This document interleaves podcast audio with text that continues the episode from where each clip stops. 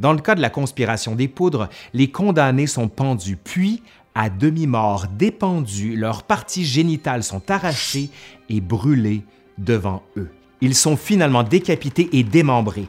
Leur corps est découpé en quartiers pour que leur tête soit exposée à l'indignité publique à travers la ville. Tell me, do you know what day it is, Evie? Um, November the 4th. Not anymore. Remember, remember the 5th of November, the gunpowder treason and plot. Chaque année, le 5 novembre, les Anglais célèbrent par de joyeuses détonations de pétards et autres feux d'artifice l'anniversaire de la tentative d'attentat déjoué dite de la conspiration des poudres, Gunpowder Plot.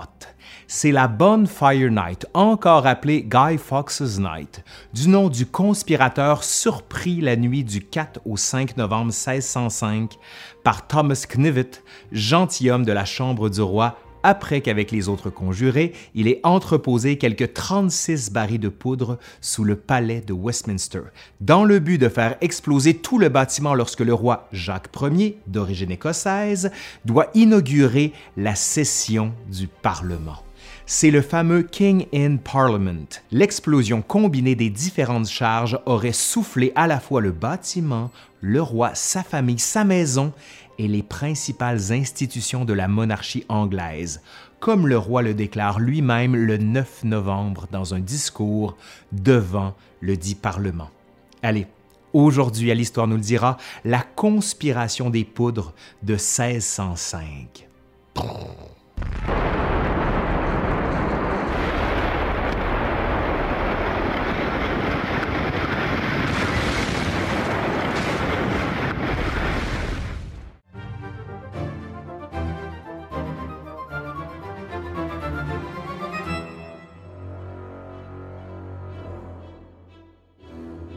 Les origines de la conspiration remontent à 1604. Elle est portée par des hommes appartenant à la gentry rurale, ces gentilshommes qui forment l'ossature des élites anglaises locales et de la Chambre des communes. Ils n'ont pas d'équivalent dans la France d'alors, car ils ne s'identifient ni à la bourgeoisie, ni stricto sensus à la noblesse. Et en plus, ils sont profondément catholiques. Comme tels, ils ont souffert de la politique discriminatoire qui prend souvent un tour de persécution menée à l'encontre de ceux qu'on dénonce alors en Angleterre comme des papistes et qu'on soupçonne d'être vendus à des intérêts étrangers, notamment espagnols, depuis l'invincible Armada en 1588. Pendant un temps, ils ont espéré que Jacques Ier, monté sur le trône d'Angleterre en 1603, dont la mère, Marie d'Écosse, avait été exécutée par Élisabeth Ier d'Angleterre, allait revenir sur la politique répressive du règne précédent. Les aristocrates qui soutiennent la cause catholique, le comte Northumberland, qu'on qualifie de crypto-catholique, et Henry Howard sont assez optimistes sur les affaires. Des rapports de leurs agents en Écosse, notamment Thomas Percy, peuvent même laisser croire que le nouveau roi serait prêt à accorder sa protection aux catholiques et que son épouse, Anne de Danemark, leur serait acquise. Or, il n'en est rien et leurs espoirs sont déçus.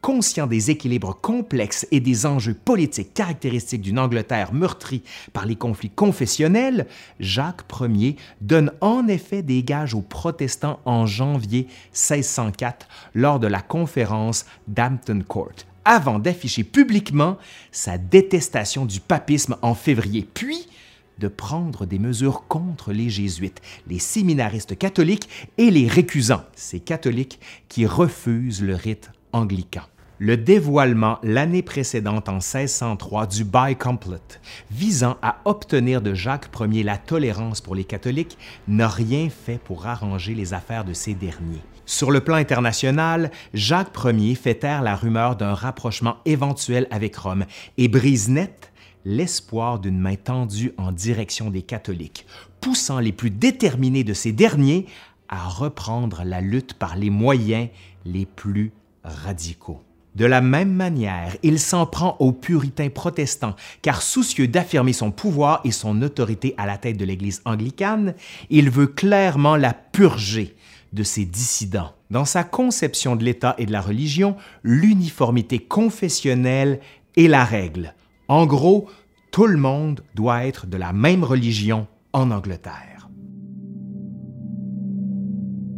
Au premier rang de ces catholiques irréductibles figure Robert Castaby, dont le père avait été emprisonné pour avoir accueilli un prêtre catholique. Lui-même n'a pas pu être gradué à l'université car, entre autres vexations imposées aux papistes, il aurait dû prêter le serment de suprématie du nom de l'Act of Supremacy 1534 qui avait fait d'Henri VIII le chef de l'Église d'Angleterre. Castaby est donc le principal recruteur au sein du noyau des conspirateurs.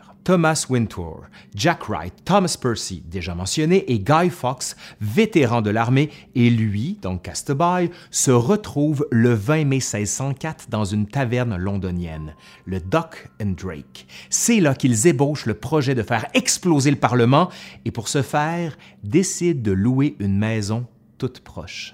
La session du Parlement étant repoussée à l'automne 1605, les conspirateurs dont les effectifs ont augmenté, mais par là même aussi le risque d'être démasqués, louent une cave qui donne directement sous le Parlement. Mais à la recherche de soutien sur le continent, les allées et venues de Guy Fawkes ont éveillé l'attention.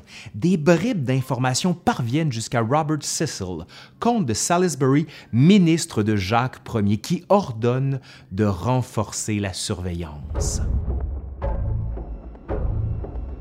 Deux semaines avant le début de la session parlementaire, l'un des conjurés, sans doute Francis Tresham, que Castaby a recruté, prévient le 26 octobre 1605, par lettre anonyme, Lord Monteagle, son beau-frère, du danger qu'il court s'il se rend à l'ouverture du Parlement.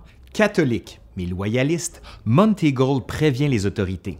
Et si la conspiration n'est pas encore connue dans le détail, il est probable qu'avec l'accord de Jacques Ier lui-même, il ait alors été décidé de laisser les préparatifs se poursuivre, afin de confondre l'ensemble des personnes impliquées et d'intervenir au dernier moment pour profiter politiquement du caractère spectaculaire de l'événement qui ne manquera pas de saisir d'effroi le public. De leur côté, les conjurés mettent la dernière main à leurs préparatifs et prévoient qu'en parallèle de l'attentat, l'un d'eux, Digby, organise un soulèvement dans les Midlands et enlève la fille du roi Jacques, Élisabeth, pour contraindre le souverain à plier. La nuit du 4 au 5 novembre, les barils de poudre sont découverts et Fox pris en flagrant délit.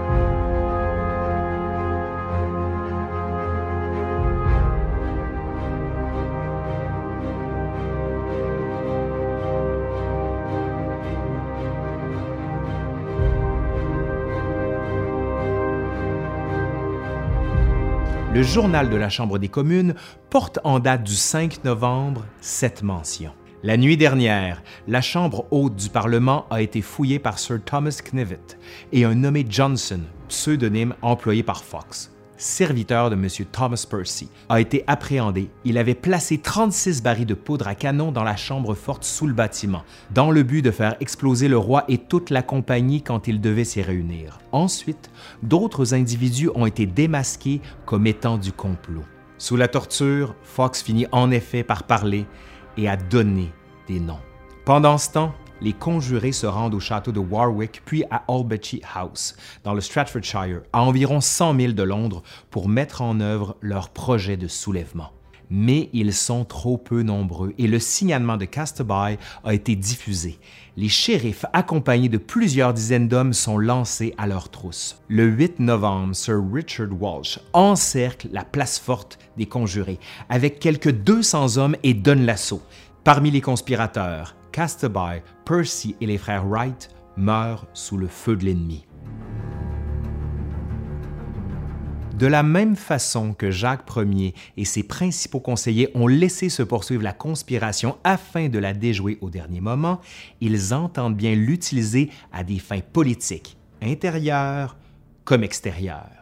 Si Tresham est mort de maladie dans la prison de la Tour de Londres en décembre 1605, en revanche, à partir du 27 janvier 1606, les conspirateurs survivants au premier rang desquels Guy Fawkes font face à leur juge à Westminster Hall devant une salle comble. Le procureur général Edward Cook charge sans surprise les accusés. Une origine étrangère de la conspiration est exclue. Le coup est bienvenu de l'intérieur du pays. Il faudra en démasquer tous les soutiens. En attendant, les accusés savent ce qu'une condamnation pour haute trahison signifie. Il ne s'agit pas seulement d'une exécution capitale, mais d'un châtiment atroce qui doit sanctionner un crime lui-même horrible. D'autant plus qu'ici, la haute trahison est liée à une tentative de régicide, soit vouloir tuer le roi. La sanction est ici conforme aux usages du temps pour un tel crime, du moins si on pense à l'exécution par écartèlement des régicides en France. Dans le cas de la conspiration des poudres, les condamnés sont pendus, puis, à demi-mort, dépendus, leurs parties génitales sont arrachées et brûlées devant eux. Ils sont finalement décapités et démembrés. Leur corps est découpé en quartiers pour que leur tête soit exposée à l'indignité publique à travers la ville. Les condamnés sont exécutés les 30 et 31 janvier 1606.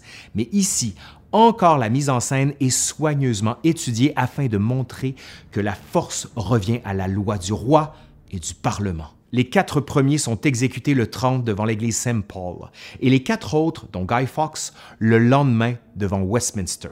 Les autorités encouragent les actions de Thanksgiving à travers le royaume et une loi est adoptée sans délai et impose chaque 5 novembre aux paroisses de remercier Dieu pour la délivrance de la trahison des poudres. Remember, remember the 5th of November, the gunpowder treason and plot.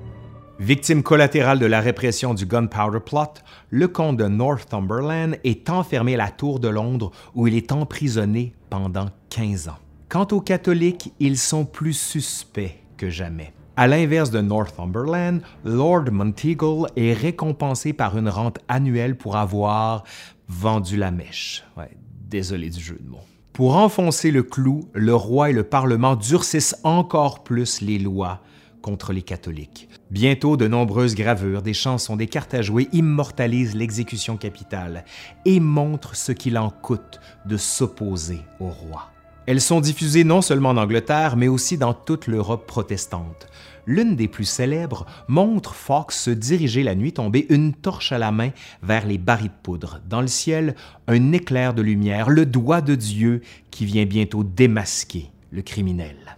Depuis lors, à l'occasion de la Bonfire Night, on brûle un mannequin, Guy, à l'effigie de Fox. La sphère imprimée n'est pas en reste. Le roi lui-même y contribue à travers un recueil de textes formant ce qu'on appelle le livre du roi Jacques. Son récit de la conspiration est notamment complété par les aveux de Guy Fawkes et de Thomas Winter. L'affaire ne s'arrête pas aux exécutions des 30 et 31 janvier, car le 27 janvier, un prêtre jésuite, Henry Garnet, a été capturé. La crainte d'une autre tentative de soulèvement catholique grandit. Le 28 mars, son procès débute et il est à son tour exécuté devant Saint Paul en mai 1606. Parmi les gravures d'actualité, son portrait comme inspirateur de la conspiration circule. Il tient dans ses mains une lettre intitulée The Pope's Pardon, le vœu d'obéissance des Jésuites de cette prétendue milice du Christ aux ordres du pape est ici dénoncé, alors que le commandement Tu ne tueras point est transgressé. L'implication d'un jésuite dans la conspiration est exploitée pour dénoncer le caractère papiste des catholiques anglais et leur criminelle implication dans des tentatives de régicide. Cinq ans plus tard, avec l'assassinat d'Henri IV par Ravaillac à Paris, cette dénonciation trouvera un écho supplémentaire. La conspiration des poudres n'a pas non plus laissé indifférents les auteurs anglais ou continentaux. Elle propose en effet une intrigue digne des séries historiques comme les producteurs anglo-saxons nous en proposent régulièrement, à l'instar des Tudors, la dynastie précédant celle des Stuarts, ou Reign, à propos de Marie d'Écosse, la mère de Jacques Ier. Déjà présente dans Shakespeare, elle a notamment inspiré à Jules Verne, que l'on connaît plutôt pour ses voyages extraordinaires, un drame en cinq actes, La conspiration des poudres. Mais le plus étonnant est sans doute que le visage de Guy Fawkes ait été repris et stylisé pour le masque du personnage principal du film et de la bande dessinée aussi, V for Vendetta, et bientôt pour celui des Anonymous.